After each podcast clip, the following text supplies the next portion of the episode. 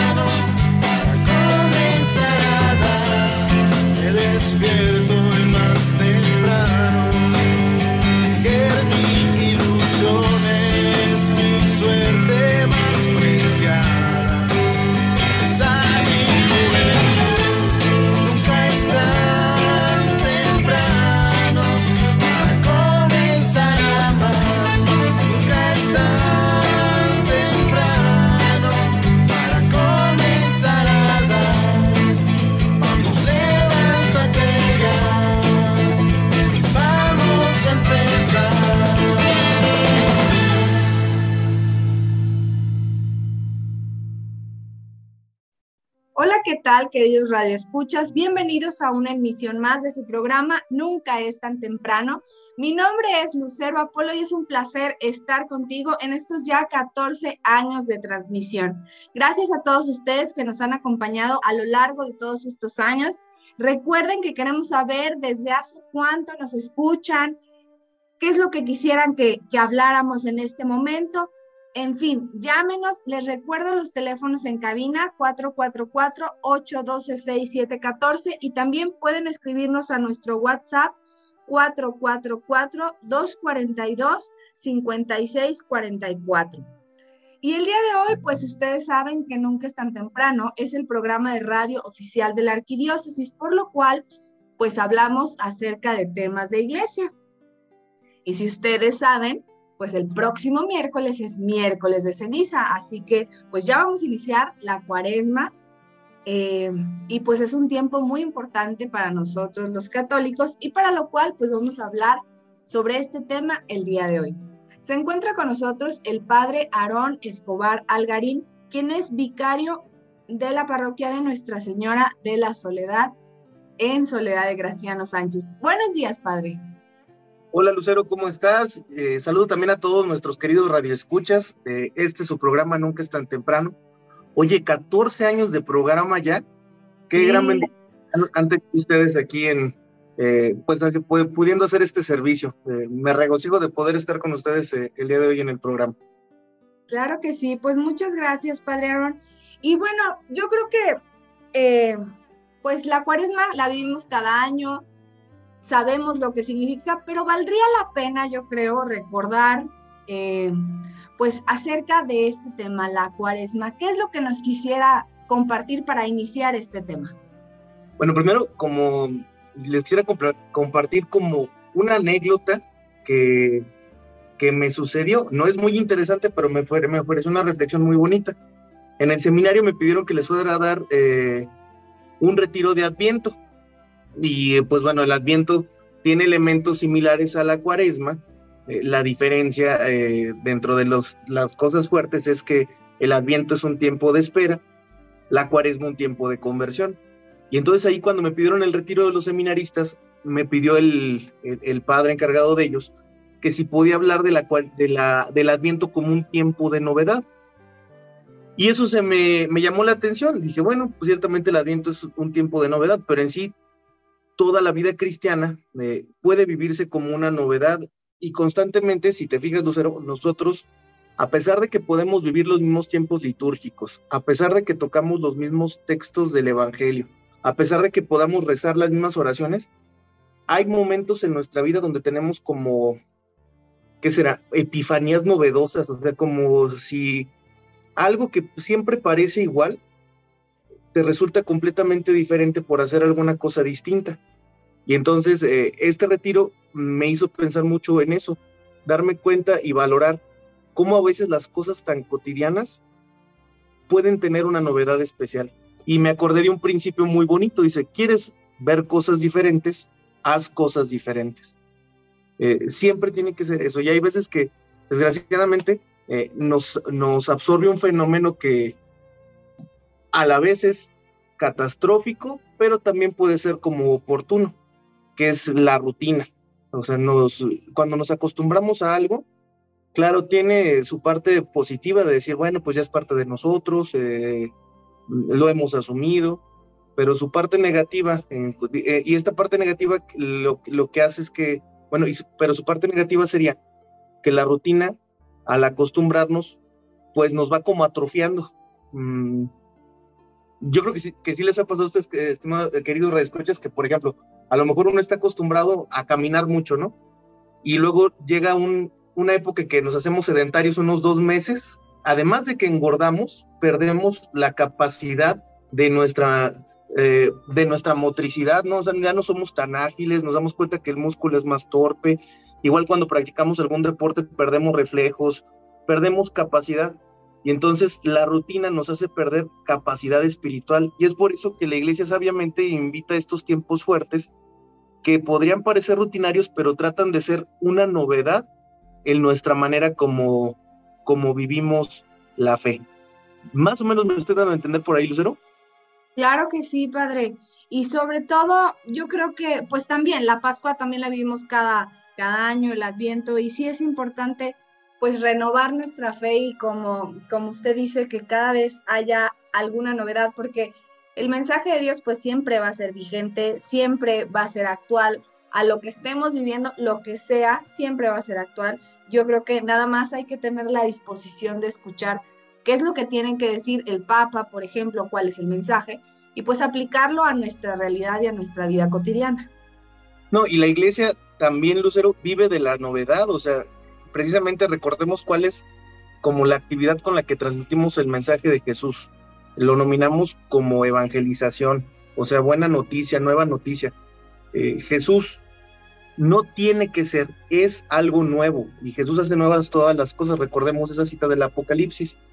Entonces, eh, es muy bueno que nosotros tengamos presente esto, que cuando percibimos que algún tiempo litúrgico, algún rito, algo, nos está causando una rutina que se vuelve tediosa, pesada y que nos desazona el deseo de ser cristianos, eh, es importante darnos cuenta que hay que pedirle a Dios que nos dé una novedad. Y bendito sea el Señor que a lo largo de la historia, en los tiempos litúrgicos, los papas que están encargados de, de, ser eh, vínculo de unidad, eh, baluarte también de la integridad de la fe, y nuestros pastores a nivel universal, eh, se han dado a la tarea de ofrecernos un mensaje para cada uno de estos tiempos. Y entonces, cada cuaresma nos ofrece también una originalidad y una novedad de acuerdo con el mensaje que nos ofrece el pontífice en su momento. Yo tengo más presentes los mensajes del Papa Francisco porque la verdad, eh, mi, más mi periodo de conversión ha tenido mucha más fuerza desde que él inició, o sea, con el Papa Juan Pablo II un poquito, pero no me adentraba tanto mm, como, digo, con el Papa Juan Pablo II, con el Papa Benedicto, que ya fue con el que ya me tocó mi, propiamente mi, mi periodo de conversión después de la pastoral juvenil y, del, y mi inicio en el seminario eh, pero con el Papa Francisco he tenido mucha cercanía a estos mensajes y siempre que hay un tiempo litúrgico, en los mensajes que ofrece el Papa encontramos una novedad. No sé si tú te acuerdas de algún mensaje eh, para un tiempo litúrgico, Lucero, que te haya ofrecido alguna forma diferente de ver ese tiempo litúrgico. Pues mira, en el 2020, en la pandemia, bueno, para empezar, me acuerdo perfecto cómo él caminó solito, o sea, la plaza de del Vaticano vacía, o sea, fue imponente, impresionante y donde él, recuerdo que decía que nos pedía que nos convirtiéramos. Y en ese momento de pandemia, pues, ¿dónde están, o sea, las iglesias cerradas, sacerdotes? Pero ahí entendí la importancia de la conversión, de la, de la importancia de nosotros, de ustedes, los sacerdotes, la importancia de, de todo lo que a lo mejor vivíamos domingo a domingo, día a día en los grupos y todo, y que con la pandemia, pues hasta el Papa estaba solito. Yo creo que para mí ese, ese, esa imagen y lo que dijo en ese momento, pues sí fue, fue impresionante. Ahí, podemos descubrir cómo la figura del, pontificado, de la figura del, Papa, en quien esté, eh, es también una oportunidad de reactualizar la fe y, los modos y las costumbres que tenemos para vivirla.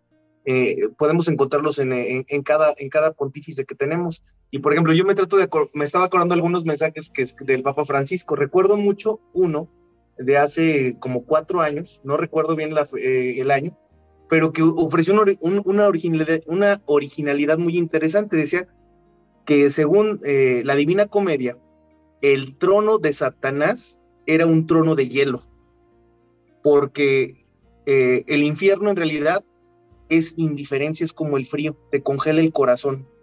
Y entonces el Papa desarrolló el mensaje, del, el mensaje con esa figura que era súper interesante, que no nos volviéramos indiferentes y la cuaresma como un tiempo de evitar que el corazón se hiciera indiferente, que no fuera frío. Y, y, eso, y nos invitaba como a tener como un corazón más ardiente, más apasionado, que podría ser un tiempo propicio, y que por tanto las tres cosas que hacemos siempre en cuaresma, no sé si recuerden, queridos radioescuchas, son los modos que se nos invita a vivir la cuaresma, que es orar, ayunar y la caridad, adquieren una edad distinta. Por ejemplo, el año pasado, el Papa Francisco nos invitaba que la cuaresma era un tiempo de renovar la fe, la esperanza y la caridad. Y entonces eh, tú te enfocabas en la cuaresma, de acuerdo a la luz que te daba el mensaje del Papa, a, no nada más a convertirte a tomar la ceniza y hacer tus ayunos, sino que tenías como un objetivo concreto, a ver, ver cómo está tu fe, ver cómo está tu esperanza y tu caridad.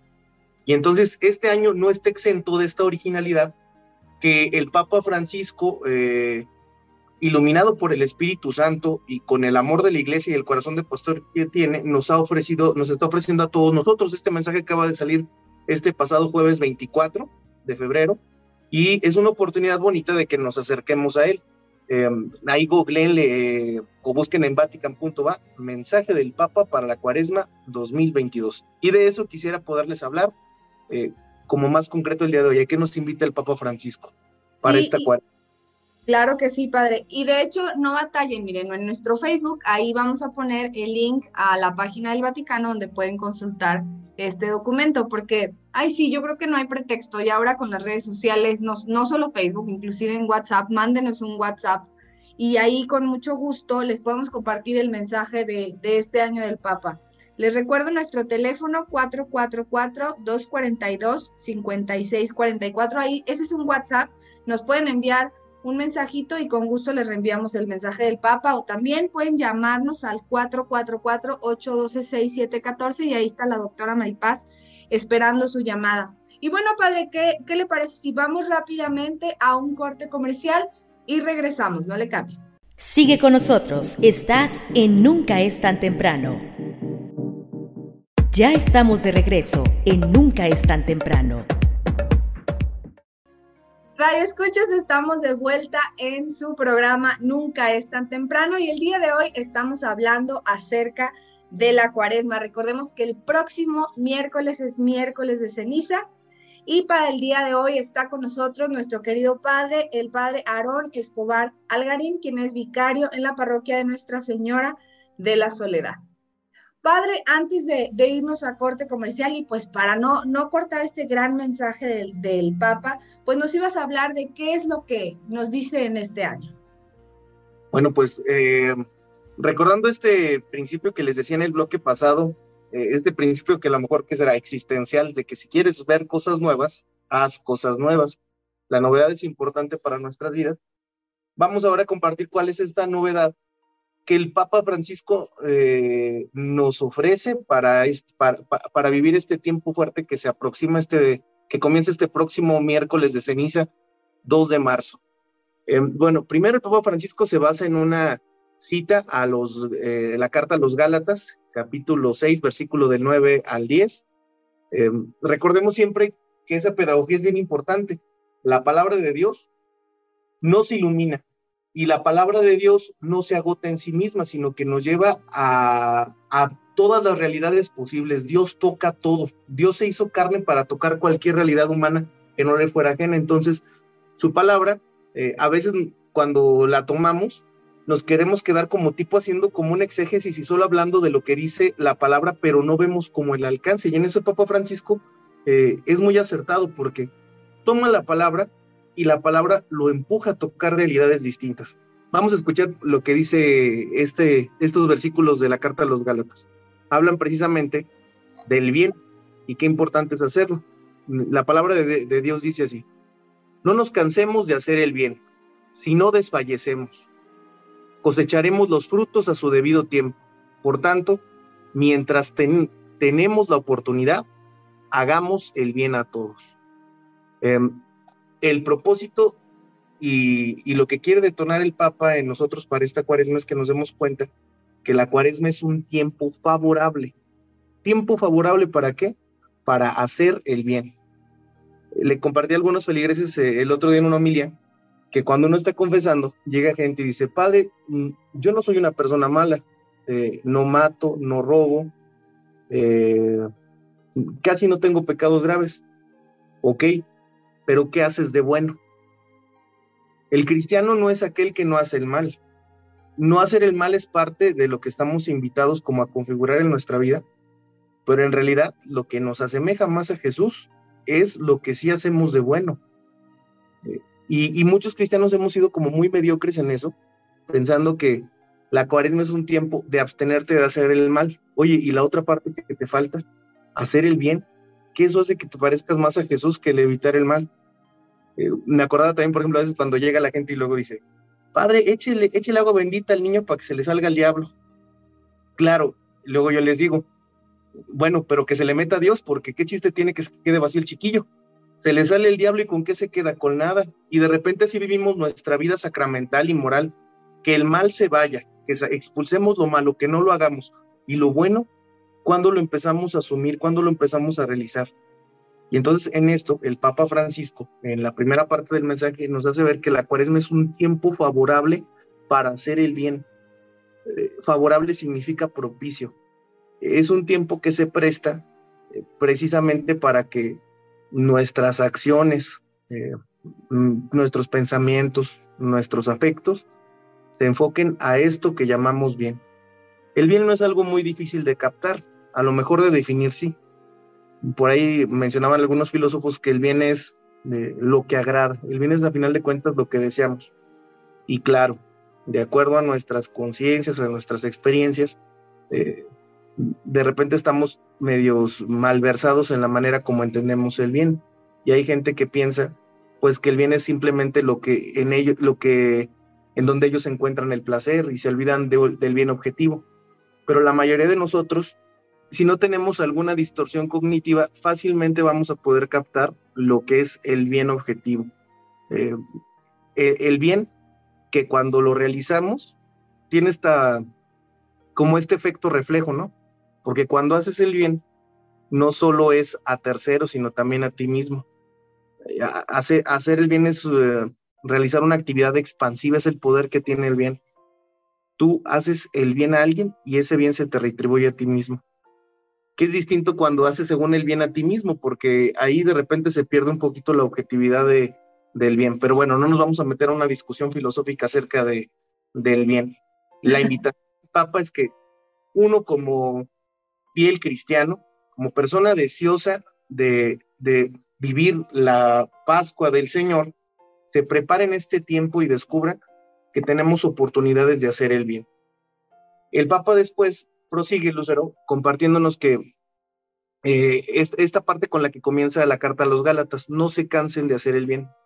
Yo creo que a ustedes les ha pasado, estimados radioescuchas, que luego uno se puede cansar de hacer el bien nos esforzamos por hacerlo, descubrimos sus bondades, pero luego de repente la vida es medio gachilla porque encuentras gente que cuando te portas bien con ella, con ellas, em, son gachas contigo, no te dan ni siquiera una gratitud, eh, una sonrisa, no te revuelven el favor, eh, y a veces hasta uno queda mal por ciertos bienes que quiere hacer señalado por otros.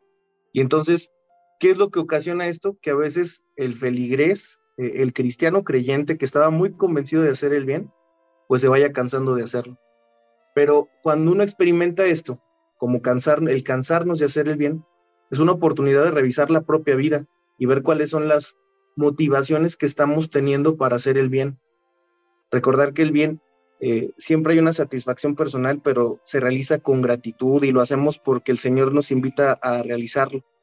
Y entonces eh, la invitación de San Pablo es precisamente que uno como cristiano se desea esta palabra italiana, nos encorajemos, o sea, nos llenemos de coraje, pero del coraje que no es, no es, no es, no es familiar, el coraje que no es familia de la ira, sino el coraje cristiano, la parresía, eh, una fuerza de decir, no me, e, este bien hace falta y yo lo puedo hacer porque soy cristiano.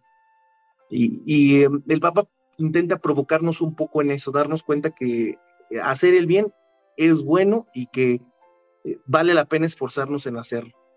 Y ahí el Papa entonces, Lucero, nos ofrece pues los tres medios clásicos que tenemos para vivir la cuaresma, pero coloca este matiz de no cansarnos de hacer el bien. Es una pregunta. Por supuesto, Padre Aaron, pero fíjese que ah, escuchándolo me, me viene a la mente de pues la situación actual que seguimos viviendo y no sé cuánto tiempo más, que pues a lo mejor muchos no nos cansamos de hacer el bien, pero no nos ocupamos de hacer algo más porque tenemos el pretexto de iglesias cerradas, secretarías o dimensiones cerradas, ya no podemos eh, reunirnos y quizá lo dejamos, lo dejamos de lado. Creemos que estamos exentos, pero bien como usted dice, hay que ver que no solo se trata de hacer el, el mal, sino también que estamos haciendo bien. Y a esto me acuerdo mucho, seguramente se acordará usted hace 20 años que estábamos en Arcoiris, que nos decían del tripié de la gracia, que era acción, oración y estudio cristiano. O sea que no era nada más rezar o nada más formarnos, sino también teníamos que hacer algo, tenía que salir algo bueno de nosotros, principalmente con las personas que vivían alrededor de nosotros, pero teníamos que hacer algo más. Y yo creo que aquello que nos enseñaron hace muchísimos años, yo creo que sigue vigente y pues sí, ciertamente no, el, nuestro querido Papa pues no se va a, desviar de, del mensaje que normalmente o de los medios que normalmente nos ofrecen esta cuaresma. Sin embargo, yo creo que esto que, que nos comparte en este, en este mensaje, pues tiene que movernos, tiene que hacernos salir de nuestro confort o de nuestra, de nuestra flojera, a lo mejor espiritual, de no hacer nada por los demás con el pretexto de que pues ahorita no puedo salir. Y bueno, padre, entonces, ¿cuáles son los tres medios? Me imagino que nuestros radioescuchas ya lo saben, para vivir esta cuaresma. Bueno, pues los medios clásicos que la iglesia nos propone para vivir la cuaresma los encontramos en el Evangelio que se lee eh, siempre el miércoles de ceniza. Ayuno, oración, caridad. Y, eh, como bien dijiste, eh, el Papa nos los vuelve a ofrecer y lo enlace con lo que también dijiste, porque siguen vigentes. O sea, las realidades de la fe son algo que siempre es vigente. Lo que tenemos que aprender a hacer es colocarle algo de novedad. Y aquí es donde viene lo interesante. Bueno, a mí me resultó interesante en esta manera de que el Papa nos los presenta en, este mensaje. Eh, o, así lo entendí yo. Ya también depende, depende del filtro que tengamos de lectura. Pero como, el, como la idea va en esto de hacer el bien, uno enlaza siempre el hacer el bien como con una cuestión, es sencillo enlazarlo a la caridad, ¿no? O sea, como a las como tú decías, como ese tripé que a veces eh, tenemos, en algunos grupos se hace, enlazar hacer el bien con las acciones. Y por eso se enlaza fácilmente con la caridad, porque ubicamos que la caridad es hacer cosas buenas por los demás, pero también hacer el bien se puede vivir en la oración y hacer el bien también es hacer ayuno. Y el Papa ahí presenta esas posibilidades. Eh, nos dice, no cansarnos de hacer el bien también es no cansarnos de orar. ¿Cuánto bien no hacemos a través de la oración, Lucero? Eh, yo pienso que eh, eso de repente es algo que se nos olvida. La oración a veces se vuelve, se supone que la oración debería ser una cuestión dialógica, es decir, la oración debería ser una cuestión de, de diálogo entre Dios y yo, pero también la oración debería ser una cuestión del deseo del bien a los demás, a veces esas oraciones que tenemos con el Señor se vuelven más monológicas y solamente nosotros estamos hablando, eh, pidiendo, somos utilitarios también a veces en la oración eh, y a veces excesivamente autorreferentes. Y se nos olvida esta bondad propia de la oración, donde uno presenta a Dios las necesidades ajenas, donde uno es capaz de utilizar como este superpoder que tenemos los cristianos de interceder por los demás y hacer cosas buenas. Este mundo nos ha viciado en el hacer que hace, pero también hay un cierto hacer que, implica nuestro ser espiritual. No nos damos cuenta, pero ¿cuántas veces a lo mejor una oración tuya eh, o una oración de alguien más no nos ha hecho un bien a nosotros? Pensaba, por ejemplo, en esas, como sacerdote yo lo he percibido mucho, esas monjitas que de repente se consagran a, a orar por los sacerdotes, y luego uno está en algún lugar y, tiene como alguna experiencia de gracia, te libras de algún peligro y dices, esto fue gracias a la oración de esas personas. Y entonces nosotros tampoco no medimos como, como el peso de una oración que puedes hacer eh, por tu familiar, por el que no conoces. Por ejemplo, ahorita con la guerra, pedir por la paz. Por eh, supuesto. siempre es bueno. Y luego añadir a nuestras oraciones rostros y nombres, que por ejemplo, cuando ves una imagen en ese ratito, conectes y ores no te canses de hacer eso, no es un ejercicio inútil. Ofrecer una jaculatoria, ofrecer un Padre Nuestro. Y claro, ser bien conscientes de algo, eh, que la oración no es un medio de intercambio, no es moneda. Mm, desgraciadamente, les, decía acá al principio de, de este punto, que cuando oramos tendemos a ser utilitarios. Señor, que fulanita de tal recupere la salud. Bueno, ese es un deseo de nosotros, pero hay que acordarnos que la oración no se mide en función a los frutos, no se mide en función a que se haga lo que tú estás diciendo, sino se mide en función a la intimidad con el Señor.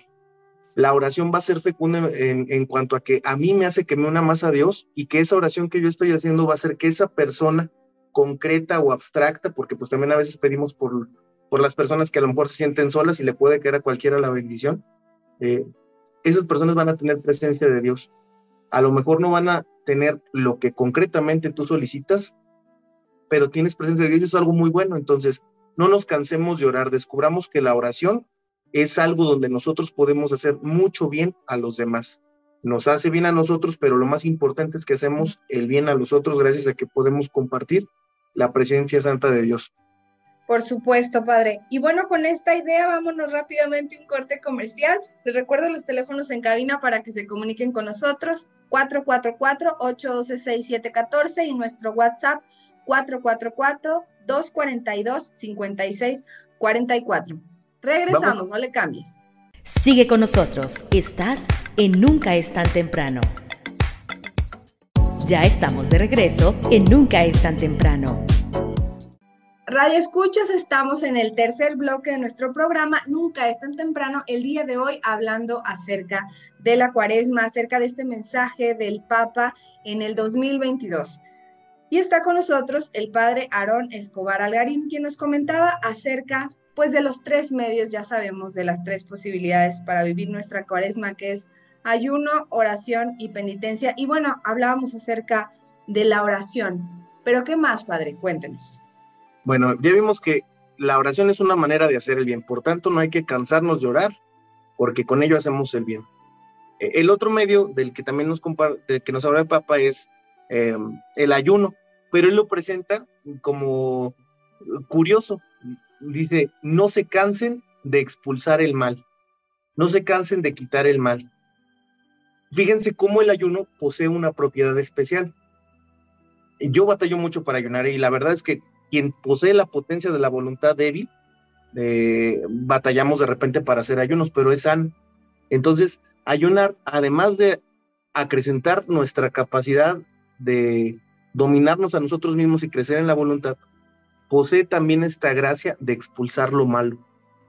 Cuando uno ayuna hacia el interno, como se domina a sí mismo, puede ser capaz de no dejar que las cosas malas entren a la vida de uno o de arrancar aquello que no va con nosotros.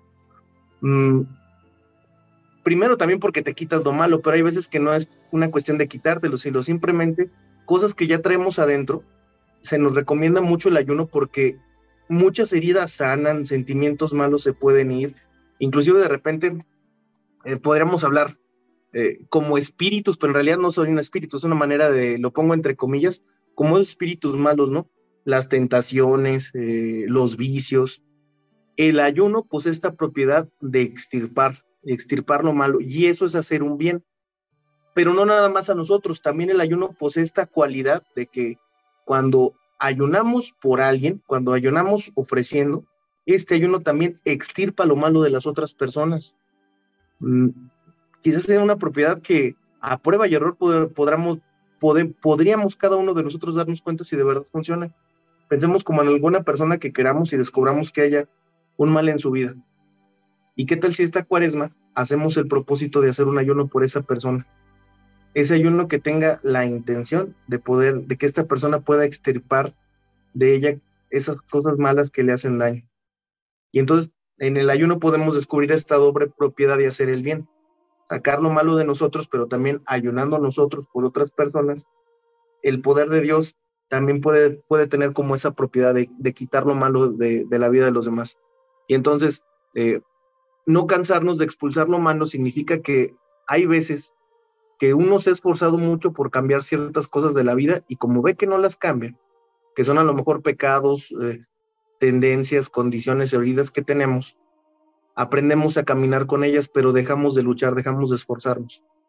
Y, y la idea es que nunca nos cansemos precisamente de eso, porque a lo mejor no te conviertes como tú quieres, no sacas lo malo como tú lo deseas, pero te va llegando lo bueno y poco a poco lo bueno que llega a ti va haciendo espacio, va ganando espacio y lo malo que hay en ti se va liberando. Es como cuando como un cuarto lo vas encendiendo poco a poco con velas, la oscuridad se va disipando. Y entonces el ayuno así va funcionando en nosotros. Es, es, un estilo de iluminación lenta que vamos colocando y que nos hace ser conscientes que el obrar de Dios es procesual y que el mal que expulsamos de nuestras vidas también se debe mucho a ese obrar de Dios que por la gracia del ayuno nos puede llegar. Y ojalá que eso lo tengamos presente para, para, para esta cuaresma. Ayudemos porque, ayunemos porque ayunando eh, expulsamos aquello malo que, que no debe de ir en nuestro corazón porque estamos hechos para que el bien habite en nosotros y lo compartamos. Por supuesto, y qué buena forma de verlo así, no como un castigo de, ay, pues no voy a comer nada, me va a doler la cabeza, pobre de mí, mi...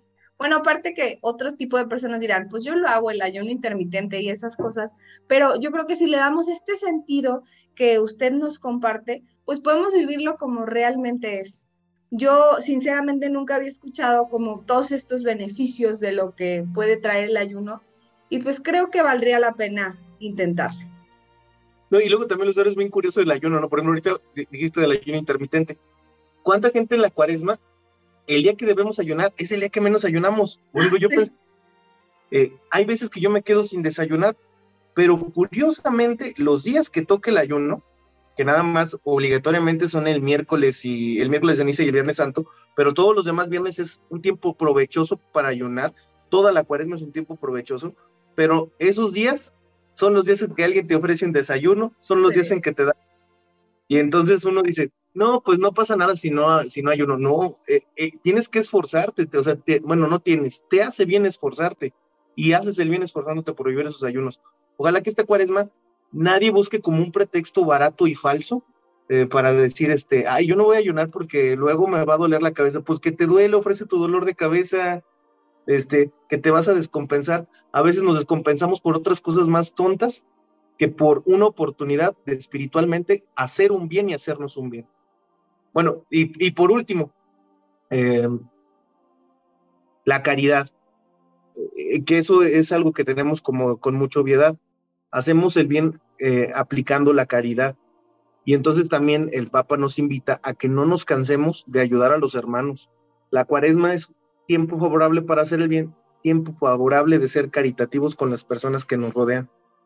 Por ejemplo, a mí me pasa también, a veces cuando la gente se confiesa, sobre todo quienes tienen enfermitos en casa, o a veces que tenemos un familiar de esos que ahorita con la palabra tóxica, tenemos familiares que son tóxicos también, a veces uno es el tóxico, pero tenemos familiares que son tóxicos y que como la vida nos las amargan.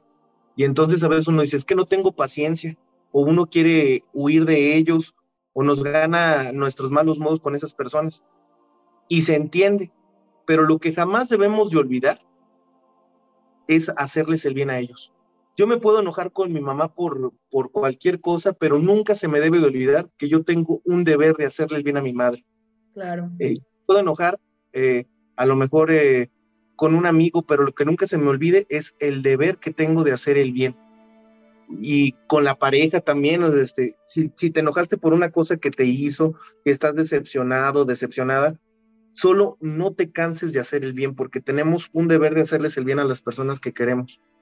Y darnos cuenta que este tiempo de cuaresma es también revisar si, le, si nos hemos esforzado por hacer el bien, por ejemplo, a nuestros padres, a nuestros hermanos, a nuestros amigos, a la parroquia, eh, a nosotros como sacerdotes, si hemos hecho el bien a los demás. Es como esa conciencia con la que iniciábamos el programa. No se trata solamente de que no hagas lo malo, es un tiempo de que tú te esfuerces y seas consciente de cuánto bien has hecho y puedes hacer. Y eh, el, hablar de un tiempo favorable, eh, el Papa Francisco también ahí hace una, una reflexión interesante porque la cita mm, coloca la palabra kairos entre paréntesis, que tenemos la oportunidad y pone entre paréntesis kairos. Kairos es el tiempo de Dios, que es diferente del cronos. El cronos es nuestro tiempo humano, eh, que como es humano, pues va transcurriendo y tiene un principio y tiene un fin. El kairos es el tiempo eterno de Dios. Entonces, la oportunidad de hacer el bien se mide en el kairos, o sea que siempre es un tiempo propicio para hacer el bien. Lo vivimos en ciertos momentos eh, con más, eh, eh, más, más ufanamente, con más luz, pero cualquier tiempo es propicio para hacer el bien y por eso la cuaresma este, no está exenta de ser un tiempo, aunque sea de ayuno y oración, para que nosotros digamos, aquí puedo hacer el bien, aquí puedo ayudar a las personas.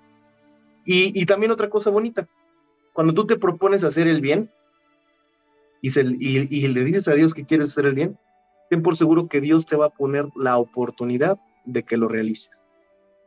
Cuando hay una persona de buen corazón que quiere hacer algo bueno por los demás, Dios coloca los espacios, los medios y las necesidades donde tu bien va a hacer bien a los, a los otros.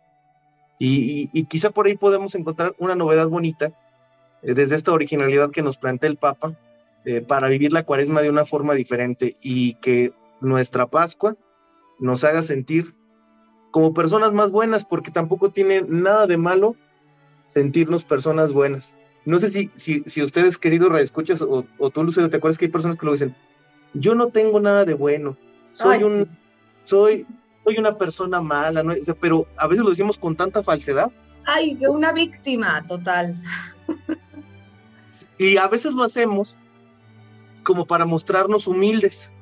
Pero no. Eh, pero no, porque en realidad la humildad es reconocer lo que hay. Y entonces eh, uno puede decir, yo soy bien intencionado, eso uno lo puede decir porque yo tengo una buena intención, que no te salgan las cosas es, otra, es, es distinto. Y entonces, ya bien bonito que terminando la cuaresma, tú puedes reconocer ante Dios, Señor, me esforcé por hacer el bien, este, tuve buenas intenciones en, en- en lo que estuve haciendo, decir bien, oré bonito, reconocer las cosas, y eso es algo que nos hace bien también. Claro que sí, padre. Yo creo que este mensaje valdría la pena que todos nuestros escuchas y su familia tengan oportunidad de leerlo, tengan oportunidad de reflexionarlo, porque como tú dices, tiene algo nuevo que decirnos para este para este 2022, para esta Cuaresma 2022. Y bueno, padre, estamos a punto de, de terminar nuestra entrevista. No sé si quiera compartirnos algún mensaje final. Mm, pues nada más invitarles a todos eh, a que en esta situación que ahorita estamos viviendo a nivel mundial, eh, de, del conflicto bélico entre Rusia y Ucran- Ucrania, Ucrania, entre Rusia y Ucrania, eh, seamos conscientes que también mm, nuestra, nuestra cuaresma bien vivida puede ser bien. El Papa Francisco invitó a un ayuno a todos el día 2 y que ese ayuno lo ofrezcamos precisamente por el don de la paz en esta situación. Eh, invitarles a que seamos solidarios con esta intención del Papa. Vamos a hacer mucho bien a las personas que están sufriendo y también nos vamos a hacer bien a nosotros porque vamos a crecer en la fraternidad. Atrevámonos a creer que si vemos que si hacemos cosas buenas eh, con la intención del corazón, con una buena intención en el corazón, con el deseo de ver novedad, Dios va, va a ser propicio para nosotros. Entonces, nada más sumarnos a esta intención que tiene el Papa Francisco para este día 2 y para toda la vivencia de la cuaresma. Gracias por, por permitirme compartirles esto y estamos para servirles, Lucero. Claro que sí, padre. Pues muchísimas gracias por habernos tomado la llamada. Y si alguien quiere hablar con usted, ¿en dónde lo pueden encontrar? Pues estamos para servirle aquí en la parroquia de Nuestra Señora de la Soledad, eh, con todo gusto. A- aquí me pueden encontrar. También, si quieren, búsquenme en el Facebook como Aaron Escobar Algarín. Eh, mi teléfono no se los doy porque luego nunca contesto. no, con eso es suficiente. Un mensajito y cualquier situación, pues estamos ahí para servirles con todo gusto. Claro que sí, pues muchas gracias, Padre, y esperamos tenerlo pronto aquí en estos micrófonos. Que Dios lo bendiga y nos escuchamos próximamente. Hasta luego. Queridos radioescuchas, vamos rápidamente a un corte comercial.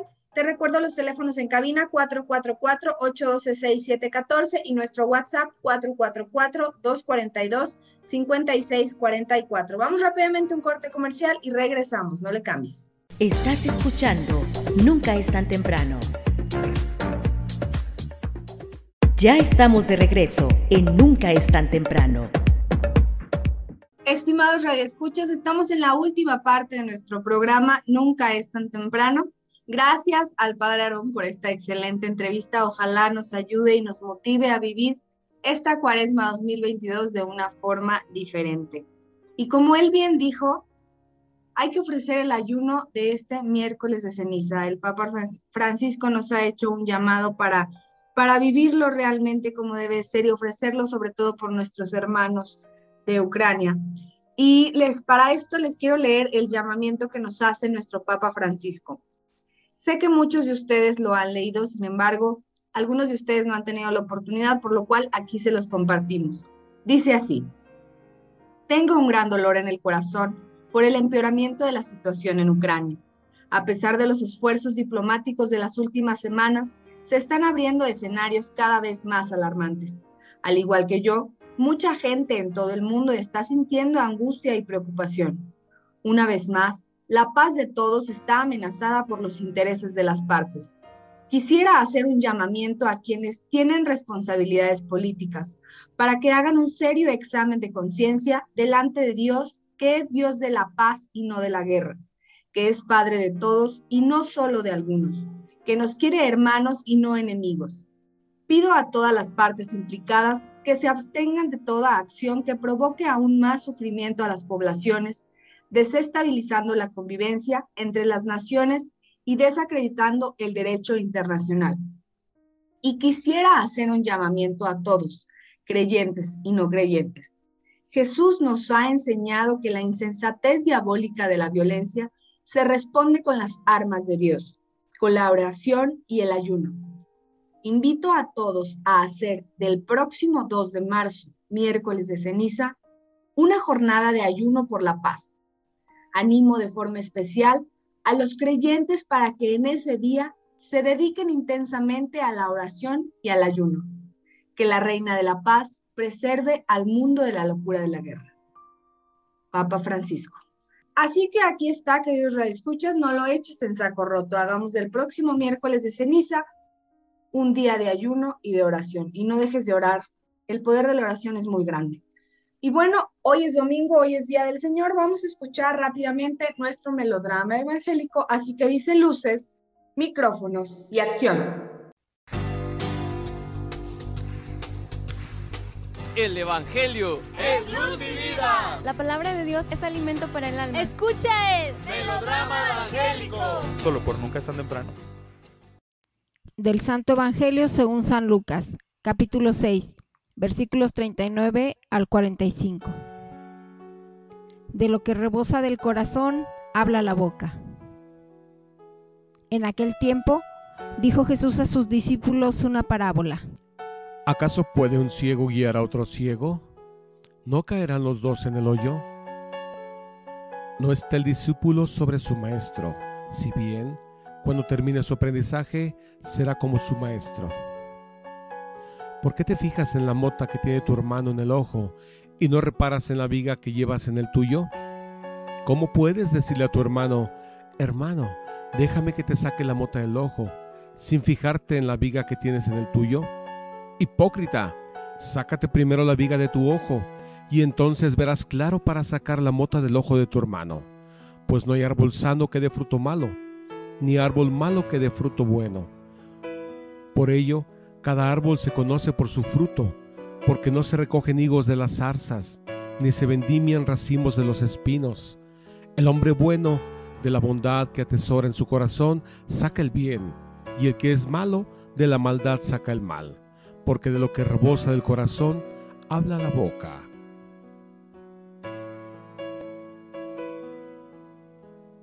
Para nuestra reflexión. Domingo 27 de febrero, octavo del tiempo ordinario. Evangelio tomado de San Lucas del capítulo 6 versos del 39 al 45. Tendemos a ver los defectos en los demás y con frecuencia los exageramos. En cambio, en nosotros mismos resulta difícil descubrirlos y si lo hacemos, los minimizamos o los justificamos. Es más fácil ver hacia afuera de nosotros y no a nuestro interior. Más aún, a veces se pretende ocultar o negar el mal propio. Necesitamos ser más introspectivos, autocríticos, como personas, como instituciones, como sociedad, ¿por qué no decirlo? Como iglesia. Para esto es necesaria otra cosa que viene también hoy en la liturgia de la palabra, el discernimiento, un discernimiento espiritual. En la primera lectura tomada del libro del Siráside, del capítulo 27, versos del 5 al 8, podemos leer, al agitar el ceñidor aparecen las basuras. En la discusión aparecen los defectos del hombre. Eso es el discernimiento, separar. El padre Manuel Ruiz Jurado, en su libro El discernimiento espiritual, para ayudarnos a entender fácilmente, de manera muy sencilla, lo que es el discernimiento, el discernimiento espiritual, habla de cinco niveles. En primer lugar estaría el físico, y como ejemplo usa precisamente el arnero que usa el albañil para separar la arena de la grava.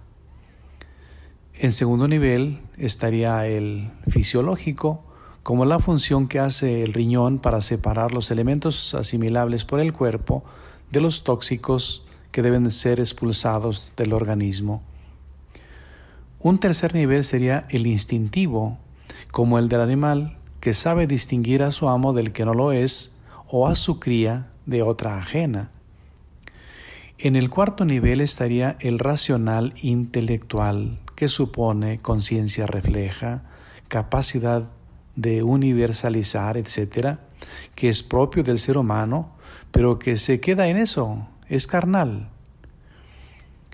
De este discernimiento va a hablar también San Pablo y de ahí va a pasar a hablar de el espiritual. Yo creo que el padre Manuel Ruiz Jurado va siguiendo mucho a San Pablo. Y en el quinto nivel está precisamente el espiritual. Para hacer un buen discernimiento racional se requiere de una mente sana. Y para que el discernimiento sea espiritual se requiere de la asistencia del Espíritu Santo, porque nadie conoce lo que es de Dios sino el Espíritu de Dios. Cito textualmente al padre Manuel Ruiz Jurado. Solo injertados en Cristo vitalmente por el Espíritu de Dios, en la gracia con que Él sella nuestras almas, es posible discernir espiritualmente. Solo a ese nivel es posible ejercitar el discernimiento espiritual. Termina allí la cita. Más adelante, en la obra que he mencionado, El discernimiento espiritual, va a decir el Padre Manuel Ruiz Jurado que solo el hombre espiritual podrá discernir espiritualmente y que es necesario al hacer este ejercicio estar en gracia de Dios. Otra frase de la palabra de Dios del día de hoy es eh, y que es considerada criterio de discernimiento espiritual es esta por sus frutos los conocerán. Interesantísima frase. El Papa Pío XI en su encíclica Ad Catholici Sacerdoti decía, el predicador que no trate de confirmar con su ejemplo la verdad que predica, destruirá con una mano lo que edifica con la otra. Podemos de aquí sacar por conclusión que quien quiera participar en la obra de conducir propia de nuestro Señor Jesucristo, necesariamente tendrá que estar unido a Él, aunque tal vez sea más correcto decir que es solo Él quien puede conducir a sus hijos, a, través, a su pueblo, a través de quienes estén en comunión con Él. No podemos hablar de lo que no conocemos. Hay quienes nos han enseñado con su palabra y su testimonio de vida, los hay y muchos. Otros nos han dado testimonio de su vida con su muerte en Cristo, los mártires. Que las palabras de Jesús nos acompañen siempre, se arraiguen en nosotros y nos transformen en Él, pues ha venido para que tengamos vida y vida en abundancia. Que Dios les bendiga y que tengan un excelente domingo. Agradecemos al ingeniero David, a Biel y a todo el equipo por la producción de este melodrama evangélico y al sacerdote por su comentario. Yo soy Lucero Apolo. Nos escuchamos el próximo domingo con un interesante tema. No olvides este próximo miércoles 2 de marzo, día de ayuno y de oración. Sigue orando por nuestros hermanos rusos y ucranos para que puedan firmar la paz. Que tengas un excelente domingo, una maravillosa semana. Hasta la próxima. Los radioescuchas a sintonizar el próximo domingo. Este es tu programa Nunca es tan temprano.